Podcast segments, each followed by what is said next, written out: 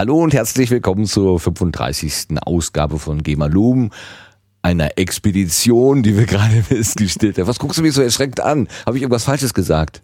Nee, aber du wolltest doch die äh, Willkommen zur 35. Expedition in die Welt der Wissenschaft sagen. Äh, genau. Also, hallo und herzlich willkommen zur 35. Expedition in die Welt der Wissenschaft. So, es ist richtig. Ich begrüße den Gerrit, der mir gegenüber sitzt. Hallo Gerrit. Hallo lieber Martin. Ich bin der Martin, genau, der begrüßt mich auch. Und ich begrüße die Zuhörer. Erster. und die Zuhörerinnen werde ich begrüßen. Okay, okay. hast du gewonnen. Ja. Gerrit, weißt du, was das ist? Das ist eine Fuselrolle. Ei, super. Hast du sofort erkannt. Sehr gut. Das Ding habe ich mir gleich am nächsten Tag gekauft, nachdem wir die letzte Episode aufgenommen haben, weil ich mir ja, wie man zwischendurch auch gehört hat, an dieser wunderbaren Wolldecke meine schwarze Hose komplett eingesaut habe, voller Fusseln. Aber ich habe gelernt auch, dass man mit diesem Ding durchaus auch ähm, Wissenschaft betreiben kann. Zumindest dass die, ähm, die Forensiker in, in, bei der Kriminalpolizei, die nehmen auch mit solchen Dingen gerne mal äh, Spuren auf. auf, um dann aus diesen Härchen irgendwelche äh, Rückschlüsse auf irgendwas zu lesen. Also die analysieren sozusagen Fussel. Und so eine Art Fusselanalyse, die hast du ja heute auch mitgebracht. in dem Artikel. Ich wollte dich jetzt erst noch fragen, ob du äh, warum du das gekauft hast, ob du das entschieden hast oder ob das so einfach passiert ist. Aber wir wollen nicht wieder darauf zurückkommen.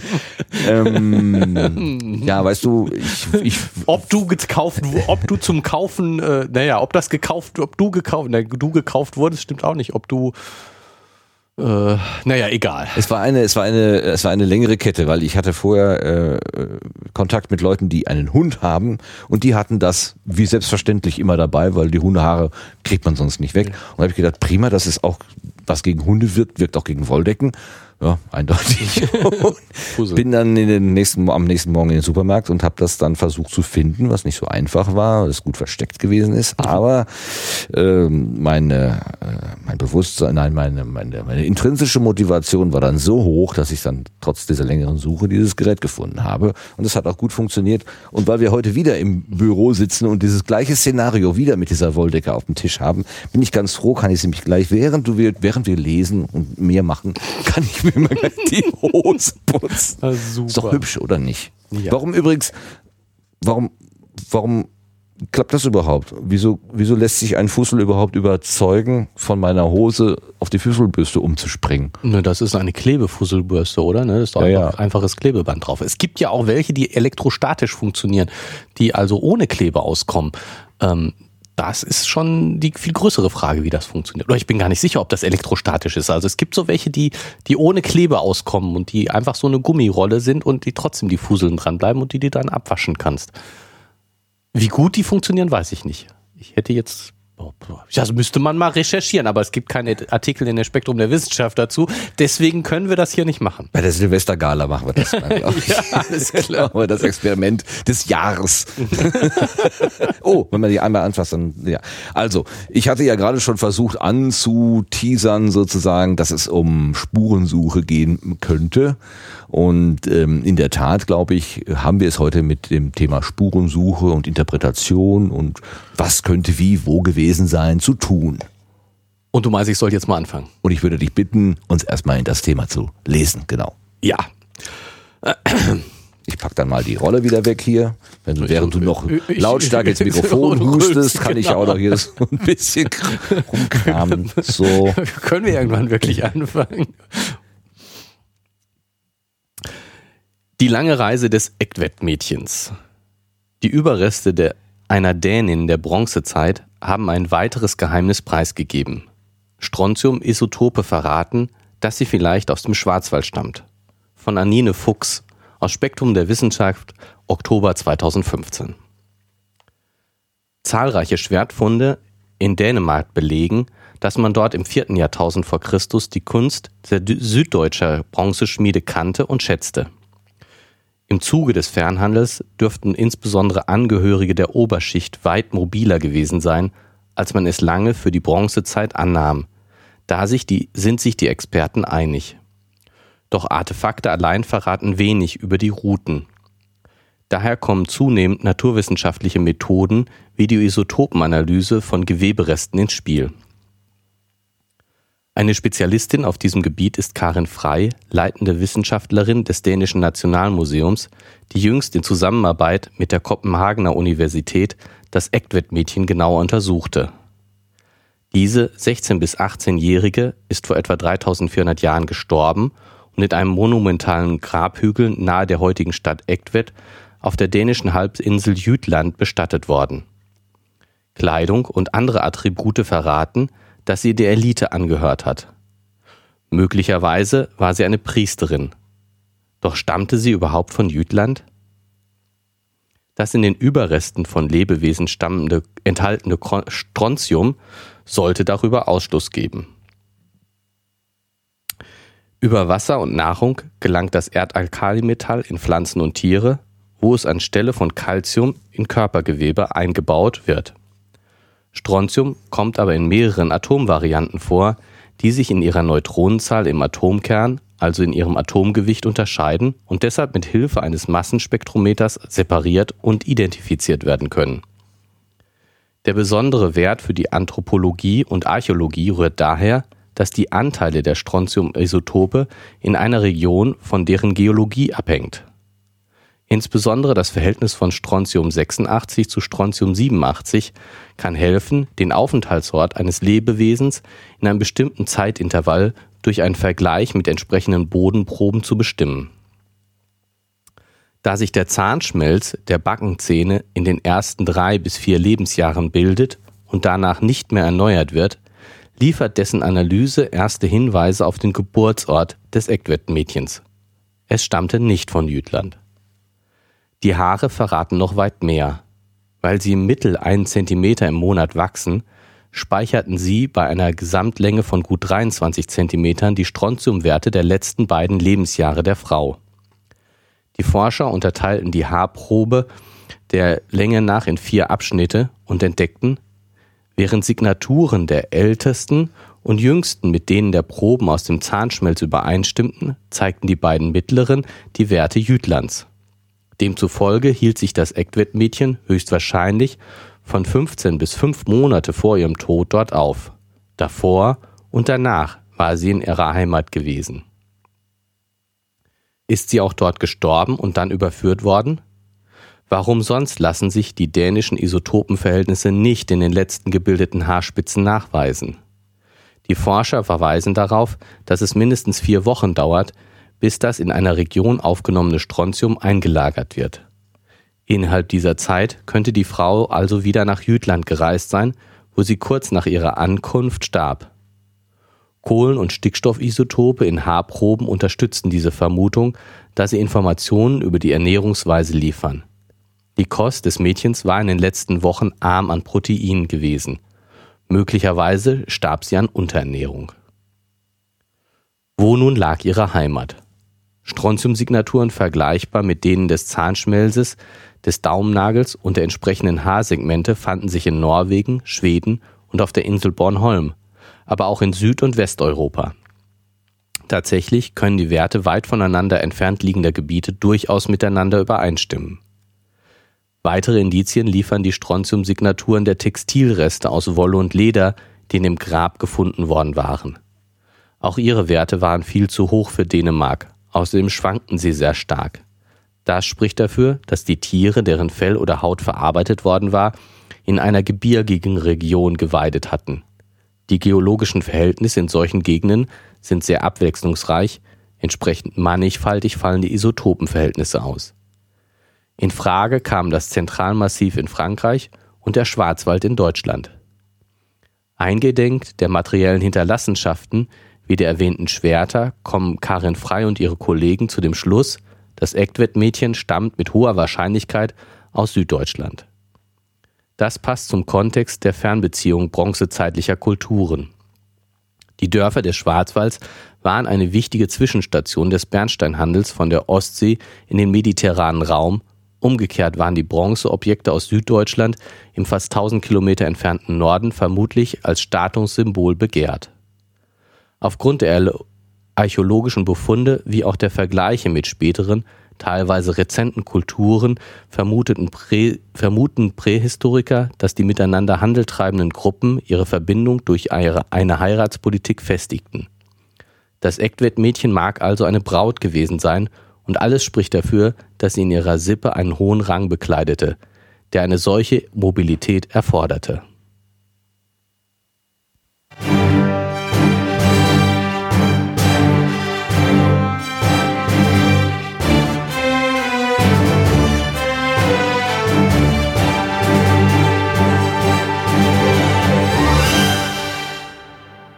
Ist ja jetzt mal wieder was ganz, ganz anderes. Nach der Technik in der vorletzten Episode und der na, fast geisteswissenschaftlich-mathematischen Expedition des letzten Mals sind wir jetzt in der Archäometrie, also in der vermessenden Archäologie, wenn man so will. Ähm, und das ist ja, so kurz dieser Artikel auch ist, eine total spannende Angelegenheit, ähm, finde ich jedenfalls weil, ganz abgesehen davon, jetzt rauszukriegen, wo hat das Mädchen tatsächlich gelebt, äh, kommen mir so automatisch so ein paar Fragen oder äh, Aspekte hoch, die damit eigentlich gar nichts zu tun haben, aber trotzdem im Kontext stehen. Wie siehst du das? Wie siehst du diese Geschichte? Warum hast du sie ausgewählt? Ähm, ja, weil ich auch so ähm, mir fehlte schon länger was Geschichtliches. Mhm. so in unserem Reigen. Was also, Altes. Äh, ja. ja. Aber letztes Mal bist du ja auch bis ins 16. Jahrhundert zurückgegangen. Ja, gut, okay, aber ich meine, die, die, die Grundsache war ja, würde ich jetzt so philosophisch mhm. sehen, diese Frage nach dem freien Willen. Und ja, gut, Physik hatten wir ein paar Mal, Technik ähm, und äh, ich finde schon Geschichte auch irgendwie ein wichtiges Forschungsgebiet oder ein spannendes Forschungsgebiet. Das ist jetzt mir nicht so naheliegend. Ähm, nicht so, habe ich nie eine wirkliche Ausbildung mhm. drin genossen, mhm. sozusagen. Äh, Kenne ich mich nicht so gut aus, aber finde ich immer wieder spannend. Und äh, habe so sozusagen schon immer mal so ein bisschen geschielt, äh, was wäre denn ein schöner Geschichtsartikel, historischer Artikel und äh, den hier fand ich äh, schon äh, ja gleich beim beim Lesen spannend wegen der ähm, ja was ja auch gesagt wird ähm, die die Mobilität das, das finde ich immer wieder erstaunlich. Genau. Ja, genau. Das ist, dass sie diese unglaublichen Distanzen zurücklegen, ohne Kartenmaterial, also nicht in, in dem Sinne, wie wir es haben, oder äh, GPS oder sonst ja. irgendwas. Wie findet man den Weg, um Gottes Willen? Woher weiß man überhaupt, wo man, wo man hin, hin will? will? Genau, man hat, das man hat, also ich meine, selbst wenn man jetzt ähm, eine, eine episodische Vorstellung des Weges hat, also du musst erst dahin und dann dahin und dann dahin, äh, äh, ist es ja ich, so eine kartografische Vorstellung, wie wir sie jetzt haben, du musst nach Norden, äh, hat es ja wahrscheinlich nicht gegeben. Wenn man sich das vorstellt, 3400 Jahre äh, vor unserer Zeit äh, sind die Leute, also wenn, wenn ich mir heute vorstellen sollte, ich sollte von einer Stadt was weiß ich, von Dortmund würde man sagen, lauf mal nach Kassel oder so. Ich wüsste, mhm. gut, da wüsste ich ungefähr, ich muss nach Osten gehen, aber welchen Weg oder wo ich dann, wo wie abbiegen sollte oder so, äh, wird mir natürlich sogar noch äh, leicht gemacht durch die vielen Wegweiser. Mhm. Wobei die natürlich auch immer eher in die, in die, in die Region zeigen, also in die Nachbarstadt. Ich muss natürlich wissen, was ist die Nachbarstadt, die dann dem Ziel näher ja, liegt ja, als gut, die okay, Stadt, wo ich jetzt gerade bin. Ne? Ja, davon kann man ja vielleicht noch ausgehen, aber aber dann überhaupt den Weg zu finden, also ich, man kann sich das eigentlich doch nur so vorstellen, dass es irgendwelche größeren Routen gegeben hat, möglicherweise an Flüssen entlang, die so ähm, so ja eine, eine, eine Richtschnur gegeben haben oder sind die Leute einfach nach Sonnenstand gelaufen? Ja, also ich meine, ich habe jetzt habe jetzt ja versucht, so ein bisschen auch zu recherchieren. Ja. Wie immer viel zu wenig, aber äh, und ähm, tatsächlich, also die die ähm, die Zeit ähm, wird das hier schon, ist es hier auch schon genannt, die nordische Bronzezeit. Viertes Jahrhundert, äh, viertes Jahrtausend vor Christus. Ja, das stimmt nicht. Ach, das stimmt gar nicht. Das stimmt nicht. Das ist ein, äh, ich würde sagen, ein Fehlschluss, ein Fehler, der, die, der, der Anine Fuchs unterlaufen ist. Der, ähm, mir, mir ist gerade erst so richtig klar geworden, wie der Fehler passiert ist. ja, dann lass uns mal teilhaben also, an deiner Überlegung. Ähm, die nordische Bronzezeit. Äh, laut Wikipedia von äh, 1800 vor Christus bis ungefähr 530 vor Christus. Und äh, äh, ich meine, Wikipedia ist jetzt ja unsere Lieblingsquelle, aber natürlich nicht unfehlbar. Ich wollte gerade sagen, muss ja stimmen, wenn das da muss steht. Muss ja stehen, ne? Mhm. stimmen. Aber ähm, in mehreren ähm, Wikipedia-Artikeln, ähm, sehr unterschiedlichen, äh, kommt man immer wieder auf diesen Zeitraum. Also insofern würde ich jetzt mal denken, dass das ist schon richtig. Also das war 1000 bis was? 1800 vor Christus bis 530 ist jetzt. 800 bis 530 vor Christus. Und okay. ähm, das würde passen zu der Angabe, diese 16- Jahre. bis 18-Jährige ist vor etwa 3400 Richtig. Jahren gestorben. Wenn wir jetzt nämlich 2000 Jahre abziehen, dann sind wir bei 1400 vor Christus und das passt. Mhm. Und dann ist eben das nicht das vierte Jahrtausend vor Christus, sondern dann ist das das zweite Jahrtausend vor Christus, aber eben 3400 Jahre von vor heute, heute, also das vierte Jahrtausend vor heute und nicht vor Christus. Genau, wir haben ja schon 2000 Jahre, 2016 Jahre nach Christus genau. auf dem Tacho, genau. Genau. Sagen wir und, mal, das wäre das zweite, genau. Und, und äh, insofern, ne, im vierten Jahrtausend vor heute Oh, heute. Ähm, muss man, muss man glaube ich, da korrigieren. Ähm, und aber egal, ganz schön lange her. Ganz schön lange so. her. Aber ähm, das heißt, die, diese, diese, äh, ich habe ja gerade schon gesagt, das heißt, die nordische Bronzezeit ähm, ist von 1800 bis 530 vor Christus. Die Bronzezeit an sich ähm, ist noch viel früher.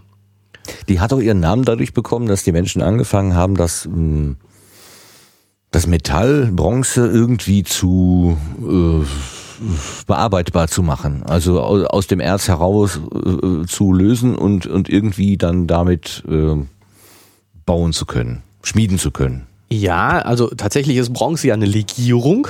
Okay. Ist ja kein, kein äh, reines Metall, sondern aus Kupfer und Zinn. Äh, 10% da, bestehend aus 90% Kupfer und 10% Zinn und ist weitaus härter als Kupfer. Also ja, Kupfer ist ja, wie, wie man in unseren Kabeln ja sieht, wenn das Kupferadern sind, die kann man ja meistens irgendwie ein bisschen biegen. Ne? Genau, und selbst so. wenn man die jetzt, äh, die sind ja wahrscheinlich weich, je nach ähm, wie ich das Metall nachbearbeite, kann ich ja noch unterschiedliche okay. Strukturen, Kristallstrukturen herstellen. Machen wir nicht auch Kupfermünzen? Unsere ein- und zwei Cent Stücke, das ist doch Kupfer. Die sind doch relativ. Wahrscheinlich nicht rein. Die sind doch relativ hart. Wobei, ja. es gibt, äh, es gibt doch so, ähm, in so Freizeitparks gibt es doch so Automaten, äh, die, da steckt man so eine Münze rein und dann wird, wird die durch so eine Walze gepresst und dann ist da hinterher was ganz was anderes das Symbol drauf. von dem Freizeitpark drauf oder so, mhm. genau. Und das geht nur, weil es ein relativ weiches Material ist, dass man eben so mit einem, mit einem Freizeitautomaten verformen kann. Da brauche ich ja. jetzt keine äh, Superpresse. Äh, ja, ja genau, gut, okay, ja. aber ich meine, ja, wie auch immer, ich weiß es nicht. Ich glaube nicht, dass das reines Kupfer ist, die Münzen. Mhm. Kupfer, glaube ich nicht. Aber ich weiß also gut, aber Bronze, also wir waren gerade bei der Bronzezeit, äh, ja, also da Bronze hat man also, da, wie auch immer, hat man dann angefangen, äh, Legierungen herzustellen. Genau. Also zusammenzuschütten. Die Wurzeln der Bronzezeit liegen in der vorausgehenden Jungsteinzeit. Ähm, und Bronzezeit im fängt, im dritten Jahrtausend vor Christus an, also äh, vor 5000 Jahren fängt die Bronzezeit an mhm. ähm, und die fängt eben an in im Mittelmeerraum. Jetzt lass mich nicht äh, Europa und Nahe Osten. Regionale Ausprägungen. Vorderasien gilt als Ausgangspunkt der europäischen Bronzetechnologie. Na, wieder mal. Genau, und da kommt es her. Und da hat es eben viel früher. Das hat lange gedauert, bis das sozusagen bis nach Nordeuropa gekommen mhm. ist. Ähm, und ähm, in, äh, in Nordeuropa, also Dänemark, Skandinavien, südliche Grenze von Skandinavien, hier in der Wikipedia ist zur nördlichen Bronzezeit auch ein schönes Bild, wo man sich sozusagen äh, sehen kann, wo Bronzefunde äh, oder Funde aus dieser Zeit mit mhm. Bronze mhm. ähm, äh, gefunden wurden. Also gerade an der Küste entlang. Und ähm, es gibt kein, keine Kupfer und keine Zinn. Keine Kupfer und keine Zinn? Ich weiß es nicht. Auf jeden Fall, Bronze konnten die nicht herstellen, nicht selber. Wer jetzt? Die, die, die Nordeuropäer. Nordeuropäer ja. Das heißt, das ist die, die, die, das heißt zwar Bronzezeit, aber die haben die ganze Bronze eingeführt. Okay. Und das, das setzt ja schon Handelsrouten voraus. Ja klar, irgendwie muss das ja hingekommen sein. Genau. Und das heißt, die, die, die, unsere, äh, meine und deine naive Vorstellung, äh, boah, die sind aber, die, das ist, ist äh, dieses Eckwettmädchen ist mit ihrer Reise die totale Ausnahme, kann schon alleine deswegen nicht stimmen, weil äh, es hat offensichtlich Handel gegeben über solche großen Entfernungen. Aber ist das, das ist, das ist doch das, verrückt, das ist irre, oder? Da, da hört meine, äh, ich, ich, ja, ich, ich, klar, die, die, die, die Befunde belegen das, ne? Und, und mhm. man, man, man kann das jetzt nicht ernsthaft in Frage stellen, wird ja auch an anderen Stellen deutlich. Aber wie um alles in der Welt hat das funktioniert? Also ich habe ja heute schon noch viele Schwierigkeiten. Ich habe letztens ich habe bei äh, Amazon habe ich so Wandmagnete bestellt. Habe ich den günstigsten Anbieter gewählt, ohne großartig nachzugucken. Und es dauerte irgendwie zwei Monate, bis das bei mir angekommen ist und dann war es ein Päckchen aus Malaysia. Hätte ich das geahnt, wäre ich in den Schreibwarenhandel nebenan gegangen. Also wirklich, das fand ich jetzt ein bisschen überdimensioniert. Aber da habe ich mir gedacht, mein Gott, dieses Päckchen hat jetzt den Weg von Malaysia bis zu mir gefunden. Irre. Ne? Mhm. Ich weiß aber, kann mir vorstellen, wie es funktioniert, ist ja ordentlich beschriftet und so weiter. Ähm, und da gibt's eben eine Infrastruktur dahinter. Nur so kann man von, von vor 3400 Jahren von so einer Infrastruktur ausgehen? Oder sind das wirklich einzelne äh, Ochsenkarren beispielsweise, die sich auf den Weg machen? Ja, oder gibt's viele Zwischenstationen? Ja, ähm, also wird das von Hand zu Hand weitergegeben? Aber dafür, dafür äh, hat man so äh, zumindest den Eindruck, dass es zu großgeschäftlich ist, zu, zu organisiert. Also ja. ähm, die ähm, haben wohl, also der, der Handel, der äh, stattgefunden hat, war der Tausch von Bronze oder der Handel von Bronze gegen Bernstein. Also Bernstein war das, was im mediterranen Raum äh, ah. es nicht gab und äh, gerne äh, genommen wurde okay. und äh, der jetzt äh, aus der nordeuropäischen ja, Region. Natürlich ließ ja auch äh, gut transportieren und auch frisch halten. Wenn ja, du mit, mit Fisch beispielsweise äh, Handel getrieben hättest, dann wäre genau. das ja, ja gut, diesen und, Stockfisch vielleicht, den man noch verkaufen können. Ja, und das ist auch, also die mit der Bronzezeit, ähm, jetzt äh, nicht nur der nordeuropäischen Bronzezeit, da sozusagen ganz am Ende, aber mit der Bronzezeit äh, allgemein, äh, ist es wohl so gewesen, dass äh, zum ersten Mal ähm,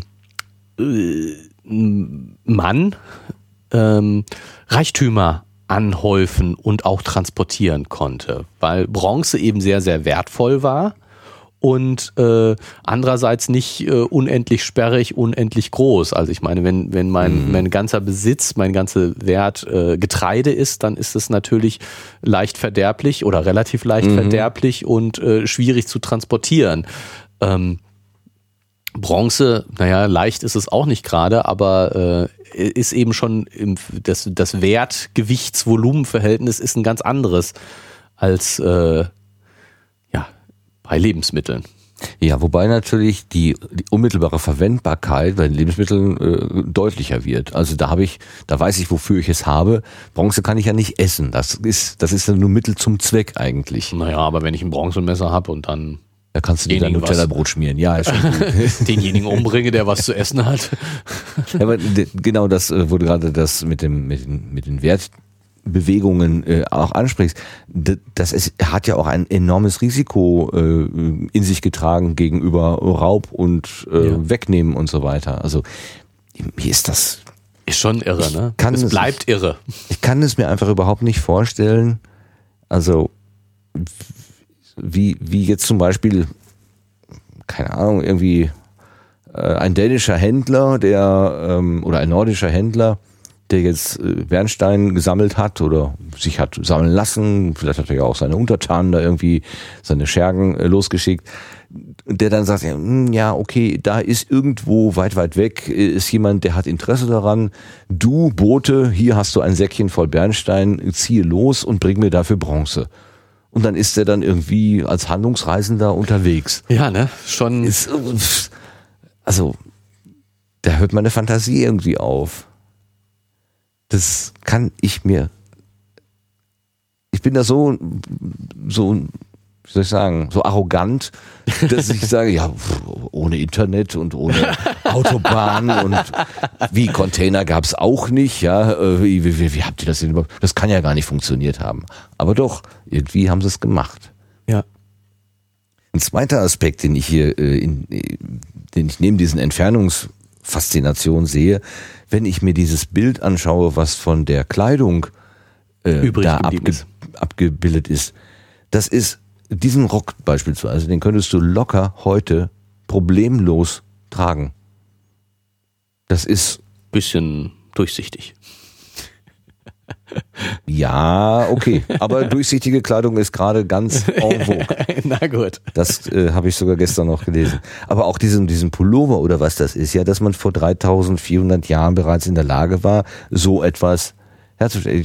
Vielleicht tue ich da auch allen ähm, Ägyptern, die schon längst früher mit Tuch umgehen konnten, äh, die noch viel früher dran waren, äh, Unrecht. Aber mich fasziniert das total, dass man etwas finden kann heute, was man durchaus neuzeitlich anziehen könnte.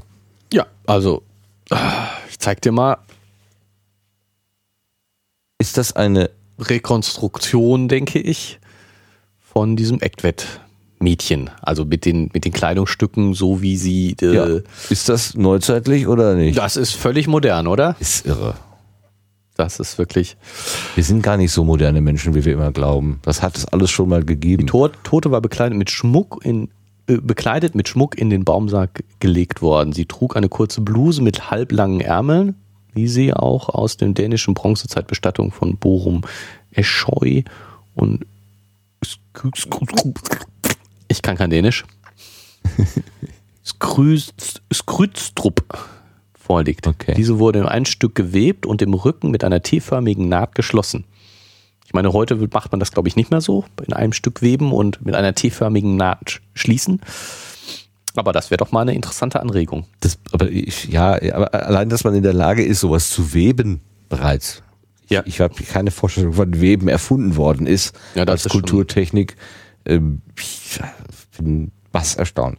Aber das sind ja nur Nebenaspekte. Also äh, eigentlich haben wir ja hier die Geschichte einer jungen Frau, die leider sehr früh verstorben ist, die man in Jütland gefunden hat, aber es sprechen Indizien dafür, dass sie nicht aus Jütland stammt. Ja, dass sie im Schwarzwald. Dass sie in Deutschland im Schwarzwald. Äh, ja, zumindest aufgewachsen ist, die genau. ersten vier Jahre verbracht hat dann in Jütland gewesen ist und dann aber kurz vor ihrem Tod wieder im Schwarzwald ob sie jetzt im Schwarzwald oder in Jütland gestorben ist, ist nicht. Doch, also diese, äh, es gibt ja Analysen der, der Haare und äh, die allerersten, also die, die ältesten und die allerneuesten ähm, Indizien sprechen dafür, dass sie in der Heimat gewesen ist, wo immer das auch war. Und dazwischen war sie in Jütland. Das äh, habe ich da herausgehört. Moment, während die Signaturen der ältesten und jüngsten mit denen der Proben aus dem Zahnschmelz übereinstimmten, zeigten die beiden die ältesten und den jüngsten. Ja, also die hat 23 Zentimeter lange Haare. Die sind in vier Abschnitte überzei äh, unterteilt worden. Genau. Und, sagen wir mal, und die, die beiden mittleren in Jütland. Ja, du hast recht, natürlich. Also ist, äh, sie ist äh, ähm, ähm, in der Heimat? 15 bis, also ähm, sie ist 20 bis 15 Monate, äh, also vor ihrem Tod, rückwärts gerechnet. 20 bis 15 Monate war sie irgendwo anders, 15 bis 5 in Jütland und 5 bis 0 weiß man. Oder auch wieder woanders. Wobei. Ich habe das jetzt einfach mal, ich habe mir einen Strich gemacht und gesagt, das ja. ist das H, habe es in vier Teile geteilt. Genau. Die Mitte ist Jütland und äh, die äußeren beiden ist Heimat. Genau. Wherever it is. Äh, ja, cool. Genau. Also Vermutung, Heimat ist Schwarzwald. Das, das ist, wird aus äh, anderen Sachen noch mitgeschlossen, aber auf jeden Fall nicht Jütland. Aber wo sie gestorben ist, ob nun Heimat oder Jütland, sie ist ja in Jütland bestattet worden. Genau, man hat sie dort gefunden, richtig. Ne? Und Könnte natürlich auch auf dem Rückweg gewesen sein. So. Genau, und, ja. und weil man eben sagt, so die letzten vier Wochen wissen wir nicht. Ja. Also nur weil die irgendwann in den äh, letzten fünf Monaten eher im Schwarzwald als auf Jütland war, äh, wissen, wissen wir nicht, dass sie im Schwarzwald gestorben ist. Aber dann hast du diese Reise, äh, sagen wir mal, wir gehen einfach davon aus, Schwarzwald das wäre richtig, Schwarzwald Jütland, Jütland Schwarzwald, hast du mindestens dann jeweils zweimal, also einmal gemacht und äh, dann ist sie aber dann, sagen wir mal, sie wäre im Schwarzwald gestorben, dann ist sie überführt worden in diesem Baumsarg, also ein, ein, ein, ein Baumstamm ausgehöhlt ist sie wohl reingelegt worden und dann hat man sich die Mühe gemacht, ihre sterblichen Überreste wieder nach Jütland zu bringen. Und das ist ein Indiz dafür, dass es keine ganz 0815-Person gewesen ist, sondern schon irgendwas Besonderes. Ja, Weil überhaupt diese häufigen Reisen, denke ich. Weil ich. Ja, und die Vermutung ist, dass es sich um Ehebeziehungen oder, äh, wie nannten die das hier, äh, Heiratspolitik gehandelt ja. hat. Aber auch das ist ja dann, ja gut, man kennt das so aus Märchen, ne? dass irgendwie der, der, der, der König hat einen Sohn und der soll verheiratet werden und dann sucht er irgendwie die Prinzessin für ihn, also auch wieder eine, ein, ein, ein Kind, also ein, eine Tochter eines anderen Königs aus und versucht sie dann zu vermählen. Ne? Ja.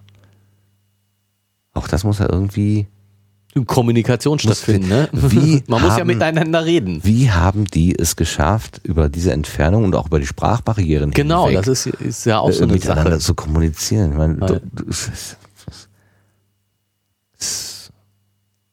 Das steht man wirklich rätselnd davor.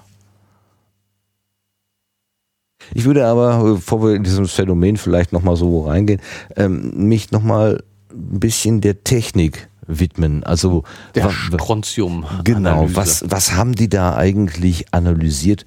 Und äh, hier fallen ja so Begriffe wie Isotopenanalyse, äh, Erdalkali, Metall, Atomvarianten, Massenspektrometer. Äh, die würde ich einfach gerne mal so ein bisschen aufdröseln, damit man überhaupt mal ein Gefühl dafür kriegt, was die da bei der Archäometrie, da eigentlich Archäometrie, also das ist ja so, so ein beliebtes äh, äh, Verfahren, wenn man also irgendwas anfängt auszumessen. Bei der, wenn man die Biologie ausmisst, dann ist es die Biometrie. wenn man die Ökonomie ausmisst, dann ist es die Ökonometrie. Ö Ökometrie, Ökonometrie. Und wenn man die Archäologie anfängt auszumessen, dann ist das die Archo Archometrie. Ja. Witzig, ne? Wenn ich meine Wohnung ausmesse, auf den Teppich zu legen, dann ist das, das die Wonometrie. da müssen wir jetzt noch ein griechisches Wort für finden, für Wohnung. hm, okay. Also, was ist Strontium? Strontium ist ein äh, Element. Klingt so nach radioaktiv Stronst und tödlich irgendwie, muss ich sagen. Ja, ist aber äh, tatsächlich nicht äh, oder äh, nicht zu, uh, umsonst ist es damit verbunden, aber tatsächlich. Oh, mit, mit, dem Tod oder was? Nein, mit Radioaktivität. Ah, okay. Also, dass du sofort an Radioaktivität denkst, ja. ist kein Zufall. Aber ähm, tatsächlich kommt es gar nicht so selten vor. Also, äh, Strontium, Ordnungszahl 38. Das heißt, es hat 38 Protonen. Protonen. Und Elektronen. Genau deswegen Ordnungszahl, also es reagiert, äh, also es verhält sich so, wie, wie Strontium sich verhält, weil es 38 Elektronen hat. Daran erkennt, sollt ihr es erkennen. Daran so. sollt ihr es erkennen. Die Anzahl der Neutronen ist unterschiedlich, das macht das unterschiedliche Atomgewicht raus, das sind die unterschiedlichen Isotope. Ja, es gibt ja diese drei Spieler, also ne, die Protonen, die geben das die positive Ladung, genau. die, Neu die Neutronen Elektronen die negative Ladung, die, äh, die Elektronen. Ja, die Elektronen, natürlich. Was richtig, was richtig. Gut, dass du da bist. Äh, und die heben sich sozusagen auf, also die machen diese Neutral die stellen im Prinzip eine Neutralität her. Genau. Und es gibt aber dann noch so ein paar äh, Zusatz, also ein paar Gäste, so, so ein paar Schweizer, so die, die sagen, ich bin neutral, ich bin äh, weder, weder positiv noch negativ. Nee, das so sprechen die gar nicht, ne? Egal. Ich kann das auch nicht. Ich bin, bin überhaupt nicht sprachbedarft. Und ähm, von diesen, von diesen Gästen, von diesen neutralen Gästen, da kann so ein Element unterschiedlich wieder haben. Genau, das, das äh, wirkt sich auf die chemischen Eigenschaften nicht aus. Zappalot. Die, die Anzahl der Neu also so gut wie nicht aus, also äh, die chemischen Eigenschaften werden im Wesentlichen äh, fast ausschließlich bestimmt durch die Anzahl der Elektronen. Das ist ja dann, wie das sich mit anderen Atomen verbindet. verbindet. Also genau. Bindungsfreudigkeit oder Trägheit und, oder und so. Wo, welchen Verbindungen es vorkommt Genau. und so. Und ähm, deswegen ist es, äh, äh, kann man die Isotopen, die unterschiedlichen Isotopen, äh, prima benutzen, um, ja, um Unterscheidungen zu machen, äh, wenn man eben unterschiedliche Isotope äh, aus irgendwelchen Gründen unterschiedliche Anzahlen von Isotopen hat. Ähm, äh, weil die äh, chemisch ja, sich im Wesentlichen gleich verhalten. Äh, Was, wo, wo äh, kommt denn Isotop eigentlich her? Also Iso heißt ja irgendwas mit gleich und Top ist Topos, die Gestalt oder sowas.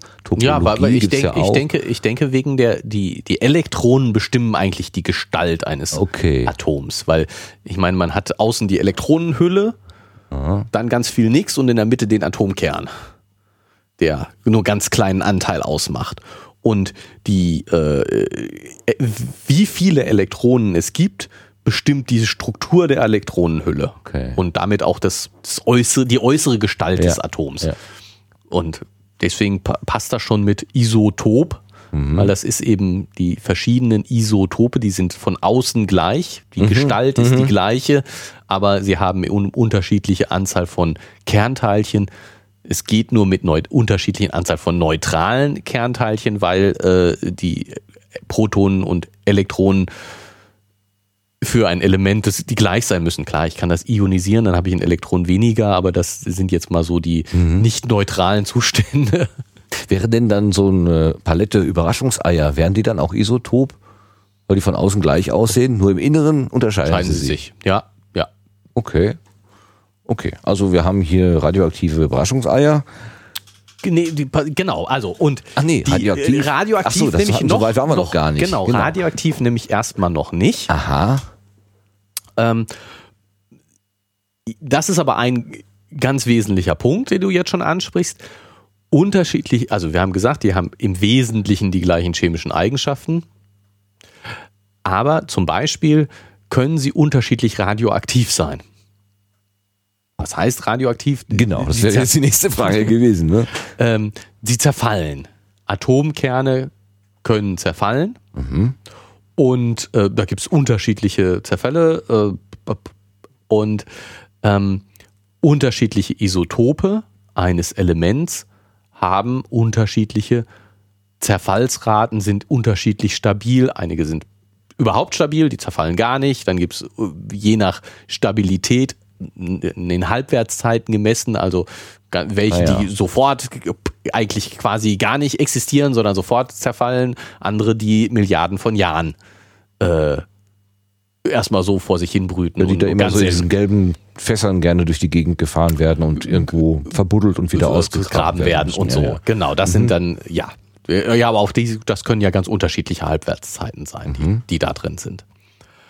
Ähm, und äh, die Verbindung von Strontium zu Radioaktivität, also ne, erstmal noch ähm, von wegen, dass das äh, Strontium gar nicht so selten ist. Ähm, äh, Strontium ist mit einem Anteil von 370 ppm an der kontinentalen Erdkruste auf der Erde verhältnismäßig häufig. Die Me- Elementhäufigkeit in der Erdkruste ist vergleichbar mit der von Barium, Schwefel oder Kohlenstoff. Und ich meine, Kohlenstoff ist jetzt nun nicht so das exotische Element. Nee, nee. Ähm, kommt in der Biosphäre besonders häufig vor, nicht unbedingt jetzt in, in der Erdkruste. Biosphäre ist das. Wo? wir uns aufhalten. Okay.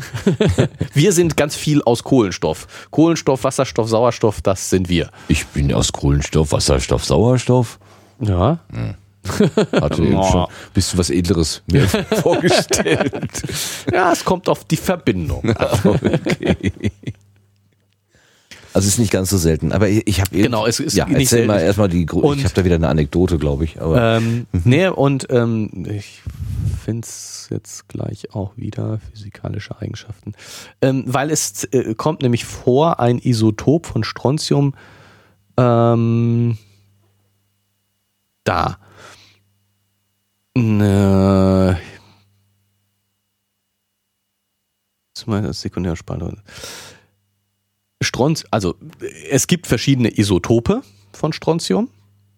Verschiedene Ü-Eier, genau. Genau, mhm. es gibt vier verschiedene Isotope von okay. Strontium.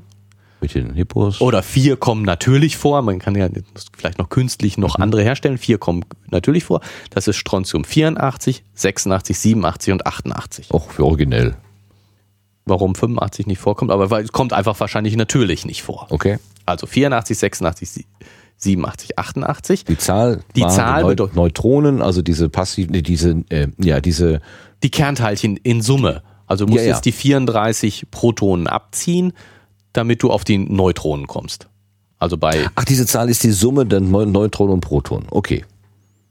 Also ich, äh, ich da bin ich was Chemie angeht. Du machst mich jetzt gerade unsicher. Ich bin mir ziemlich sicher, das, dass das so das ist. ist das möchte sein. Ich habe das auch schon mal irgendwo so gehört. Äh, das ist das richtige Stichwort ist Kernladungszahl. ich hätte jetzt gedacht, das ist diese Tabelle, die, die da immer in der Schule an der Tafel an der Wand Das hängt. Periodensystem. Periodensystem, Dankeschön. Genau, nein, aber im Periodensystem sind sie ja nach der Protonenzahl Anzahl sortiert, Ach, weil die, weil ja. die in dem Periodensystem äh, ist ja das Wesentliche die chemischen Eigenschaften. Okay. Das Periodensystem ist was Chemisches. Ah ja. Jetzt äh, grob. Mhm. Ne, klar, okay. ich meine, da steht dann auch die, die Kernanzahl, die, welche äh, Isotope normalerweise mit drinstehen, die, die mittlere, das mittlere Gewicht sozusagen steht da ähm, typischerweise mit in so einem Periodensystem drin. Ähm, ja. Aber da, ich, das ist echt so ein blinder Fleck. Also ich sehe das immer an der Wand hängen. Anladungszahl. Jetzt muss ich mal gucken, dass ich das hier hinkriege. Äh, okay. Also, also äh, wollen wir das hier? Ich will es jetzt auch wissen. ja, die, jetzt wollen wir das auch. Ja, wir können das jetzt nicht offen stehen lassen. Dann singe ich zwischendurch ein Lied, während du deine Recherchen machst. Aber meistens bist du ja eh so schnell, dass du es gleich so. Hast. Kennzahl der Ordnungszahl, auch Kernladungszahl, Atomnummer oder Proton, dann gibt die Stellen des. Ähm, ja, jetzt müssten wir in den Proton-Podcast die reinhören. Die wissen das wahrscheinlich sofort. Mit dem Namen des chemischen Elements. Das ist die Ordnungszahl. Die Ordnungsbestand irgendwie bestimmt die Einordnung des jeweiligen Elements in das Periodensystem. Die mhm. Ordnungszahl bestimmt die Einordnung in das Periodensystem und wird gewöhnlich links unten neben das Elementsymbol geschrieben. Okay, wir haben aber hier links oben was. Genau, stehen. wir haben hier links oben so. Ähm, also haben wir eine Zahl und links unten ist die so weiß das Ordnungszahl. Zahl. So geschrieben. Auch Kern. Nee, nee, Ordnungszahl ist die Kernladungszahl. Ach so. Also mein, mein Begriff Kernladungszahl ist falsch. Das ist die Ordnungszahl. Ah, also bei, okay. von Strontium ist die Kernladungszahl, naja, Ladung ist ja auch richtig, hätte man sich denken können.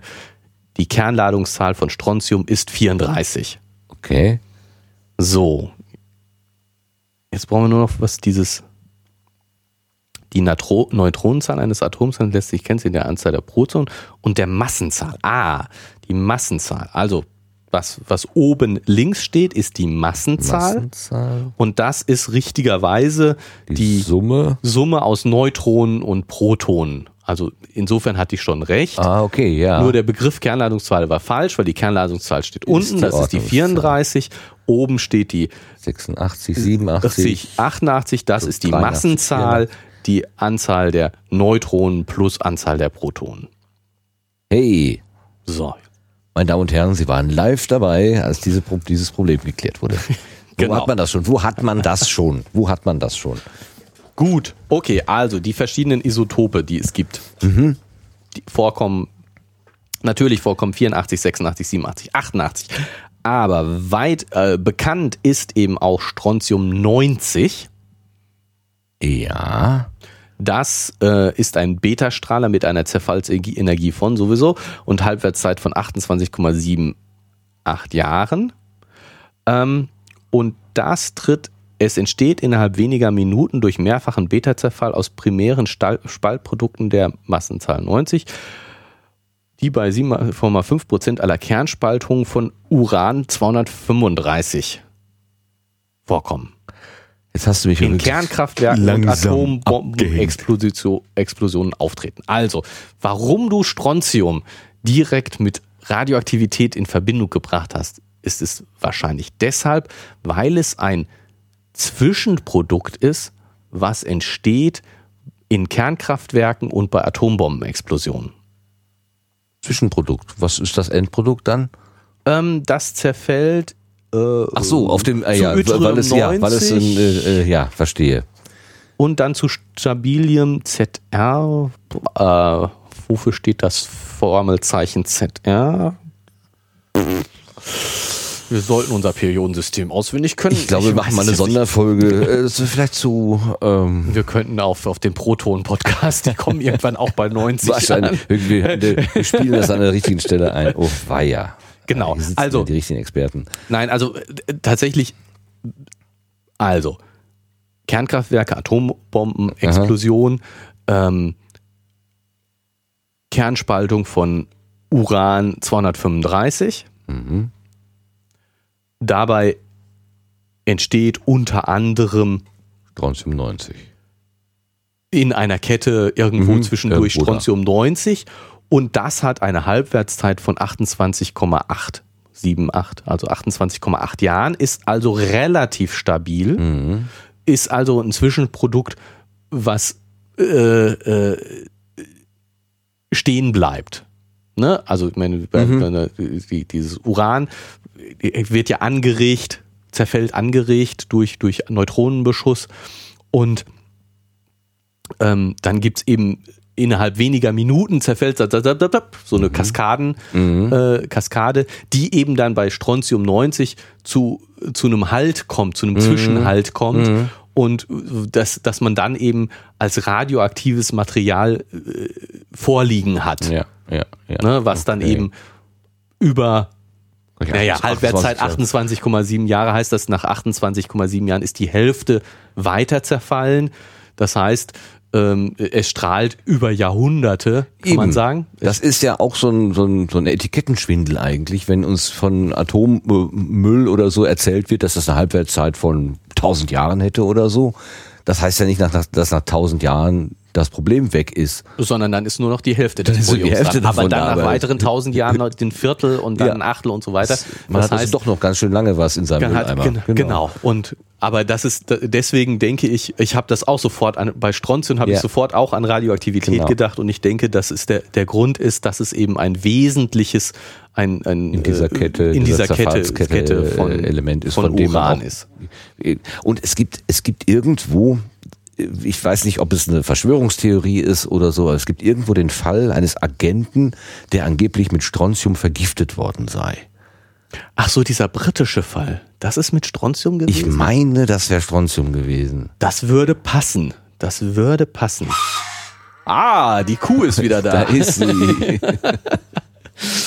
ähm, das würde passen, weil, ich meine, das spielt ja jetzt hier auch äh, bei dem Ektwett-Mädchen eine Rolle das Strontium ähm, ist ein äh, im Periodensystem äh, fällt es in die ähm, Ach, Kali, Edel, Erd, Erdalkalimetalle, genau. Erdalkalimetalle, die der Körper aufnimmt. Genau, ja, gut, es nimmt auch viele andere Sachen, aber, aber ähm, äh, um das deutlich zu machen, äh, Calcium ist auch ein Erdalkalimetall und Strontium verhält sich chemisch sehr ähnlich zu Calcium. Okay.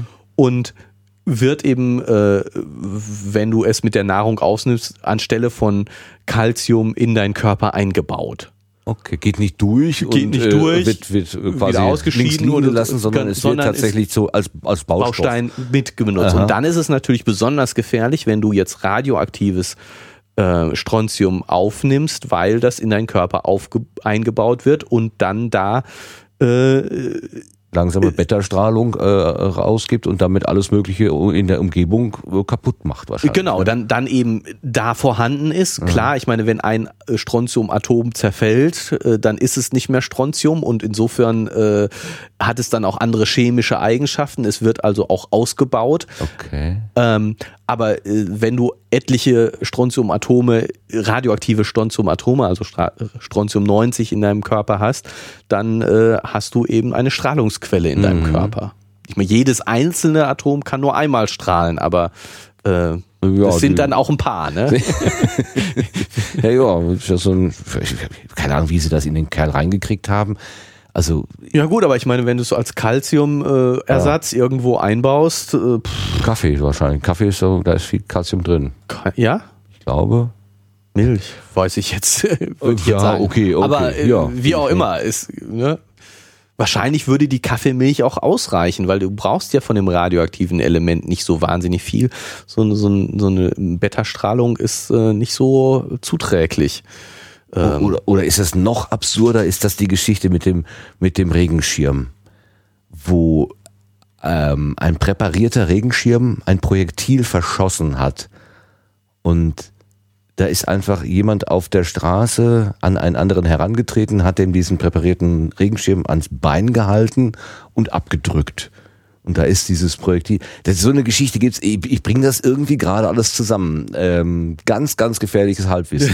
ja, Aber keine. natürlich eine schöne Agentenpostille. ja. Also, also da, kann, da muss ich jetzt die Arme heben äh, und sagen, ja, keine ja. Ahnung. Aber jemand mit Strontium zu vergiften, das wäre, so wie du es beschreibst, eine sehr auf fiese Art wirksame Waffe oder genau, also eine wirksame Methode. Tatsächlich, tatsächlich ist es ja gar nicht eine Strontiumvergiftung, sondern eine äh, Strontium-Isotopen-Verstrahlung. Verstrahlung. Ja. Ne, das ist das ist ja nochmal das Fiese, weil das Strontium an sich ja eigentlich gar nicht giftig ist, so wie ich das hier verstehe. Also es wirkt wie wie äh, Calcium und äh, kann vom Körper wie Calcium behandelt werden mhm. und tut dem Körper eigentlich nichts Schlimmes aber dieses eine Strontium-Isotop. Ja, ist wie 90. Milch, leuchtet nur im Dunkeln. Ne? genau. oh Gott, boah, was gibt es für gemeine und fiese Ideen auf dieser Welt? Ah, heppig, schäbig, schäbig. Aber wo kommt denn jetzt, ähm, wenn wir mal zu unserem Eckwettmädchen zurückkommen, die ist ja jetzt keine Agentin gewesen und irgendwie vorsätzlich vergiftet worden. Wie hat die denn dann dieses Strontium statt äh, Kalium aufgenommen? Ja, einfach weil es in der äh, natürlich vorkommt. Also in, äh, im Gestein, im, im Boden kommt Strontium vor. Wir haben ja gerade schon gesagt, in der Erdkruste kein, kein mhm. seltenes Material. Nicht das radioaktive Strontium 90, nee, nee, das gut. kommt das nicht natürlich vor, mhm. sondern natürlich kommen nur 84, 86, 87 und 88 vor. Okay. Und gerade das Verhältnis von äh, 86 zu 87 ist wohl je nach Region unterschiedlich. Als wie so eine Postleitzahl, wenn man so will. Also wenn, wenn man sagt 86a, das findet man hier und 87 findet man da. Ja, oder das Verhältnis von den beiden zueinander. Also es ist nicht so, dass so, das, das eine kommt da. Ah, ich hatte das so verstanden, wenn, wenn ich, wenn ich, was weiß ich, komme aus Asien, dann, dann habe ich das eine im Bauch und wenn ich aus dem Norden komme, dann habe ich das andere im Bauch. So, nein, nicht. So, nein, sondern ah, ist, der Cocktail. Die, die Verhältnisse sind ah, eben okay. unterschiedlich.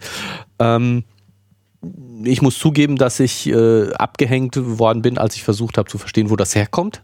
Ja. Ähm, ich habe es dann irgendwann hingenommen, gesagt, in unterschiedlichen Regionen ist das unterschiedlich. Äh, ja, kommt wie, aus den Steinen gekrochen. Ja. kommt aus den Steinen gekrochen. In unterschiedlichen Zeitaltern äh, sind die unterschiedlich eingelagert worden, aber du siehst mich äh, hier so ein bisschen mit den Schultern zucken. Ich weiß es nicht wirklich. Ja gut, also aber da, da gehe ich auch irgendwie ganz geschmeidig mit um.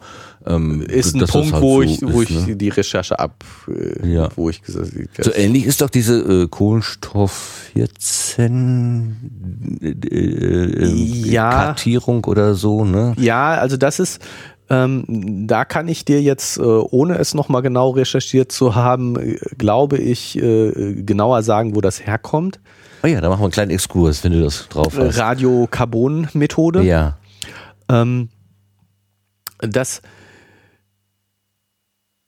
durch ähm, die Sonneneinstrahlung wird äh, in der Atmosphäre ähm, Kohlenstoff, bestimmte Kohlenstoffisotope gebildet. Aha.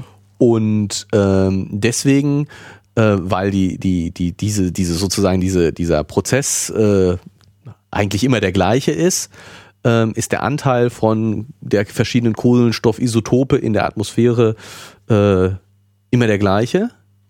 Aber wenn das Kohlenstoff irgendwo eingebaut wird, Mhm. äh, in, in Lebewesen, dann äh, äh, findet dieser Prozess natürlich nicht mehr statt, weil er ja nur in der Atmosphäre stattfindet. Und damit äh, ist das, das Verhältnis fixiert zu dem Einbauzeitpunkt, Mhm. aber eins von den beiden zerfällt, von den beiden Kohlenstoffisotopen, äh, 14, 16, äh, ich habe irgendwie 14 im Kopf, aber 14, auch, genau, habe ich auch irgendwo im Kopf. Also 14 hat irgendwas damit zu tun. Ähm, und also äh, eins von eins zerfällt von diesen wesentlichen Kohlenstoffisotopen und deswegen kannst du aus dem Verhältnis, ähm, wenn du jetzt irgendwas hast, kannst du aus, von, ist aus dem Verhältnis, dass du jetzt misst, zurückrechnen, wie lange muss dieser Zerfallstand stattgefunden haben, wenn ich davon ausginge, dass beim zum Zeitbau des Wachsens Mhm. von dem, was ich jetzt untersuche, das Verhältnis XY war. Das ist, das ist die, die Kohlenstoff-Radiokarbon-Methode jetzt sehr ins Unreine, ohne nochmal noch genaue Details nachgelesen zu haben. Ja, es ist irre, ne? Also das Aber da ist es eben so, dass man das Verhältnis aus der Atmosphäre eben davon ausgeht, dass man das Verhältnis aus der Atmosphäre kennt und damit den, das Verhältnis zum Zeitpunkt, wann irgendetwas gewachsen ist. Ne, Also jetzt Bäume, klar, die lagen, äh, lagern das CO2 aus der Atmosphäre an und wachsen dadurch, dass sie Kohlenstoff aus der Atmosphäre sich holen. Und dann isst irgendjemand äh, das Getreide oder, ne, und dann wird das Tier erlegt und äh, das hat das von dem gegessenen Gras und ich esse jetzt das Tier und also das, man geht eben davon, oder die, die Annahme ist eben, dass, ähm, oder was man eben bestimmen kann, ist der Zeitpunkt, äh, zu dem das CO2 aus der Atmosphäre irgendwo ein, eingebaut, eingebaut Das ist dann wie so ein Zeitstempel, wenn Genau. man das dann so rumrechnet Rechnen. sozusagen. Ja, genau. Faszinierend. Ich finde das total faszinierend. Also, dass man auf diese, es ist ja noch nicht so wahnsinnig alt, glaube ich, aber das war so ein, so ein richtiger Türöffner. Dann hat man, Ja. nachdem man das erfunden hat oder äh, gefunden hat, hat man ja dann viele ähm, bis Sachen dahin, neu datieren bis dahin äh, äh, schon einsortierten Funde nochmal äh, analysiert und geguckt, ob das denn da äh, plausibel ist oder ob man sich da irgendwie was Falsches überlegt hatte bis dahin. Mhm. Ne? Ja. Total irre. Da fällt mir jetzt auch so ein, ähm, ich habe mal gehört, dass Pathologen, wenn die eine Leiche finden, aus dem Zustand der, äh, der Larven äh, äh, von Fliegeneiern rückrechnen, wann denn der Todeszeitpunkt gewesen ist. Und das relativ exakt. Ja. Das, das ist total gruselig irgendwie. Ja. Aber das geht ja davon aus, dass tatsächlich bei jedem Toten irgendwie sofort die Fliege kommt und ihre Eier ablegt.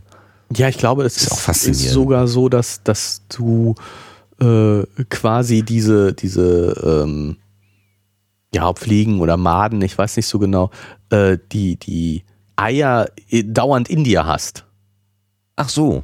So wie Ne? Pilze und, und äh, Bakterien auch. Also wir Genau. ja ständig äh, be, ähm, Und, und, und in dem Moment, wo du stirbst, bricht die Abwehr dagegen Ja, zusammen genau. und dann äh, können die wachsen. Aber das, das, so. die kommen nicht erst, die kommen nicht, wenn du tot bist, die sind schon in dir drin. Danke, das ist, das hilft mir, weil ich immer gedacht habe, meine Güte, äh, wo, wo, wo ist denn jetzt bitte schön die trächtige Fliege? die sofort bei dir ist. Genau, ja. Die sich auf dich stürzt.